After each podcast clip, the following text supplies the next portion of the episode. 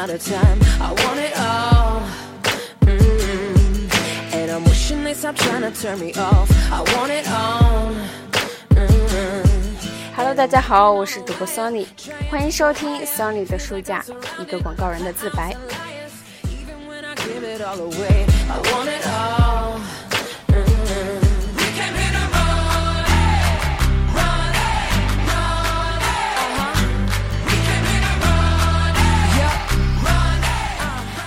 在上一期里面呢，我们谈到了大卫奥格威对职工的一些期望，包括他自己的一些看法。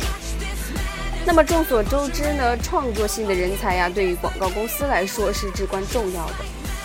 那但是，创作性人才是具备哪些特点的呢？如何去发掘呢？那么在接下来内容里面，我们将会跟随着大卫奥格威来进行学习，他是如何去发掘这些人才的。People like to laugh at you 'cause they are all the same. 作为公司的领导啊，我的成与败取决于我是否能够发掘胸中充满着火一样热忱的杰出的创作性人才。创造性呢，已经成为了心理学家正式研究的课题。如果他们能够确切地讲清楚有创造性的人的特征，那么，请他们不妨给我一套可以挑选出有杰出创作潜质的青年的心理测试题。那加利福尼亚大学呢性格评价研究所的弗兰克·巴伦博士在这方面的研究有了可喜的成绩。他的结论呢正好符合我个人的观察。有创造力的人呢都特别敏感于观察，他们比别人更重视准确、能够说明真理的观察。他们常常呢会表达部分真理，但是方式是很生动的。他们所表达的部分真理通常是没有被证实过的。他们会以置换重点或不均衡陈述的方式来指明那些往往被人忽视的事实。他们对事物的看法和感受与常人相同，但同时也异于常人。他们天生头脑发达，他们有更多的能力，同时去抓住许多概念。能对他们进行比较，从而做出更加丰富的综合。他们禀赋异常，活力充沛，身心健忘。他们的内心世界绚丽多彩，过着更加多样化的生活。他们比常人更能够接触潜意识生活，譬如幻想、梦幻、想象世界。在等待巴伦博士以及其他同事把他们临床。观察综合成正式的心理测试，同时，我呢不得不依靠那一套老办法，凭借着经验去发掘具有伟大创作力的英才。每当我看到一幅好广告或者一段好的电视广告片，我总是要查清楚这个是谁创作的，然后我会和他通电话，向他表示祝贺。据调查呢，有创造力的人更加喜欢在奥美公司工作。因此呢，我的电话常常会产生招贤的作用，引人申请来奥美公司工作。然后呢，我请申请人提交六份他创作的最好的广告。这样做通常可以使我们弄清楚他是真的有辨别好广告的能力，还是只不过只是一个卓越创作总监的工具而已。有时候呢，我去所物色的对象家中。探访，跨进门十分钟，我就可以说出他是不是才华横溢，他的品味如何，他是否乐于承受压力。每年我们会接到数以万计的申请，那我对中西部来的申请呢特别感兴趣。我宁愿去雇佣来自中西部小镇的有抱负的年轻人，也不愿意雇佣身价高昂的从麦迪逊大道某家新潮广告公司浮游出来的人。每当我看到这些衣冠楚楚、冷漠挑剔、毫无内蕴的家伙时候，我便会想起罗伊·坎贝尔在关于一些南非小说家中所说到的：“你赞扬他们用笔严谨，我当然同意。金安子江原本无可非议，可是血肉之躯的马又在何方？”我特别注重来自西欧的应聘人，我们有好几位一流的文案撰稿人是欧洲人，他们有很好的教养，工作勤恳，比较开明，在对待美国客户方面也比较客观。广告呢是文字性的行业，但是在广告公司却充斥着不能写作的男女，他们不会写广告，也不会做广告策划，他们就像大都会歌剧院舞台上的聋哑人那样无用。今天的商业社会呢，要求杰出的广告，但是大多数的广告却枯燥乏味的惊人。能创造杰出广告的人，却被摒诸门外。这种令人痛心的现象，我认为应该归咎于广告公司和广告客户的保守态度。阿尔伯特·拉斯克尔经营广告公司赚了五千万美元，原因之一呢，就是因为他能够容忍得了约翰·肯尼迪、克劳德·霍普金斯和弗兰克·赫莫特这样一辈卓越文案撰稿人的傲慢态度。一些执牛耳的广告公司现在都由第二代当家人经营了。他们之所以能够爬到领导层，是因为他们温文尔雅，对人圆滑。但这并不是创作高质量广告的要素。可悲的事实是，尽管现代的广告公司设备精良，但广告却不像拉斯科尔和霍普金斯在草创时代创作的广告那样有效。我们的事业呢，需要大量注入天才，而天才，我以为最可能从那些不受清规戒律约束、只有独特见解。略带反叛性格的人当中去发掘出来。不久之前啊，芝加哥大学邀请我去参加一个关于创作性组织的研讨会。与会的大部分人是有造诣、以研究他们所称的创造性为己任的心理学教授，但我的感觉就像孕妇出席妇科医生大会一样。我告诉他们，我从领导一个七十三人的创作部门的经历中。学到的对创作过程的理解，创作过程要求的不只是理性，大多数独创的构思甚至没办法去用文字来表达，是不可言传的。它是一种意念，受制于直觉，受潜意识启发，经过不断的探索和实验而产生。大多数生意人呢都不能做独创性的思考，因为他们不能摆脱理性的桎梏。他们的想象力被约束住了。我几乎没有逻辑性思考的能力，但是我和潜意识的联系却畅通，以从不同的领域中获得灵感，创出新的理念。我听过大量的音乐，很喜欢约翰·巴利克恩的作品。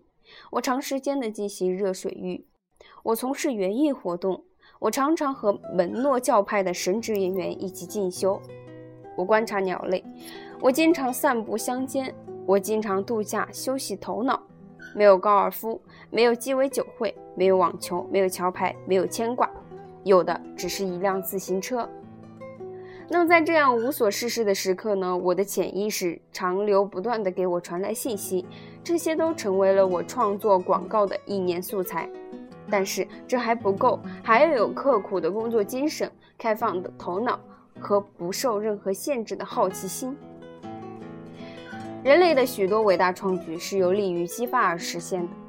亨德尔生活拮据的时候，闭门谢客二十一天，写成了完整的《弥赛亚》，名利双收。《弥赛亚》里的主题很少是现成创作的，而是亨德尔用长期积累在自己潜意识里面的乐素发挥而得。那么这些乐素呢？或者是他在听别的音乐家的音乐产生的，有可能也是他早先在创作别的歌剧时而得到的。有一次，在卡内基音乐厅的音乐会结束的时候，沃尔特·达姆罗斯问拉赫马尼诺夫，在演奏协奏曲的时候朝听众望去，他脑海中闪过的崇高念头是什么？拉赫马尼诺夫这样说道：“我在数大厅里的人数。那如果给牛津大学学生按劳复仇，我早应该以治学奇才而当上了钦定的现代史教授了。我在麦迪逊大道享受了赚钱的乐趣，这才开始认真工作起来。在现代商业世界里，除非你能把你所创作的东西卖出去，否则创作独具匠心都是毫无价值的。领导层的人不会贸然接受一个好的创意，除非有一位精明的推销员向他们推荐、剖析陈述。在麦迪逊大道的十四年间，我只有一个好主意没有被客户接受。那么这个呢，是当时我要。国际纸业公司把他们两千六百万英亩的森林地献给社会做露营、钓鱼、狩猎、远足和观察鸟类活动的场所。我说，这个崇高的举动会同卡内基的图书馆和洛克菲勒基金会一样具有历史意义。这是一个好主意，但是呢，我却没有把它推销出去。最后，我发现，如果不是由一个很有本事的人来领导，那么无论什么创作机构，不管它是研究实验室、杂志社、巴黎的大饭店，还是广告公司，都不会产生什么伟大的业绩。剑桥卡文迪什研究所之所以闻名于世，是因为有了卢瑟福勋爵；纽约客杂志之所以出名，是因为有了罗斯；美琪饭店之所以能嘉宾满座，是因为有了皮塔。当然，并不是每个人都喜欢跟随大师工作。出人头地的观念，在事实他们的思想，促使他们得出了这样的结论：身处地狱做主宰，品低犹荣。宁做地狱主，不为天堂易。因此呢，有一些人会离我而去，但是他们最后终于发现，他们的天堂乐园已经失去了。有一个这样的可怜家伙。在离开我的几个星期之后，来信说：“我离开您公司的时候，我想我会觉得有些伤感，但实际上我感受到的却是痛苦。我有生以来从未有过这样的失落难过。这，我想，就是一个人对有幸从属名流而必须付出的代价。在我们的周围，这样的名流实在是太少了。”一个优秀的人离去，他的亲密朋友猜测他离去的原因呢，一般总是怀疑公司对他的待遇不公。最近，我想出了这种防止误解的方法。我的撰稿部一位年轻的负责人辞职，去了另一家公司担任副董事长的时候，我们以内阁部长向总理辞职的文笔交换了信件。这些信函刊印在了我们公司员工的刊物上。那位亲爱的跳槽人给我写道：“您必须承认，我成了一个广告人，这该责怪您。是您塑造了我，教会了我懂得，还有许多的事儿我并不明白。有一次，你曾经跟我说过，要向我收这些年的学费，我觉得这真是应该的。”我很善意的答复说。看着你在短短的十一年中，从一个初学撰稿的新手成长为了撰稿部的主任，实在是一种了不起的经历。你已经是我们最好的创作人员之一了。你工作勤奋快捷，你的活力和撰写才能使你作为撰稿部主任的工作压力下，仍然能够泰然自如，心情舒畅。有创造力的伟人呢，个性少有是平淡无奇的。他们大多数都会脾气很暴躁，以自我为中心，是那种在现代公司中不受欢迎的人。试看一下温斯顿·丘吉尔吧，他嗜酒如命，反复无常，刚愎自用。在遭到反对的时候，他暴跳如雷；他对才智平庸之辈粗暴无礼，他挥霍无度；稍被触犯，他就会哭泣落泪；他谈吐粗野，对下属毫不体谅。但是，他的参谋长。阿兰·布鲁克勋爵却能这样写他：回顾与他共事的那一些岁月，我总认为那是我一生中最艰难、最受考验的一段时间。我感谢上帝给我机会和这样一个人并肩工作，使我有机会看到世上偶尔也有这样一位超人存在。好，今天的学习呢到这里就结束了，感谢大家的收听。那么到此为止呢，整个第一章的内容“怎样经营广告公司”也就告一段落。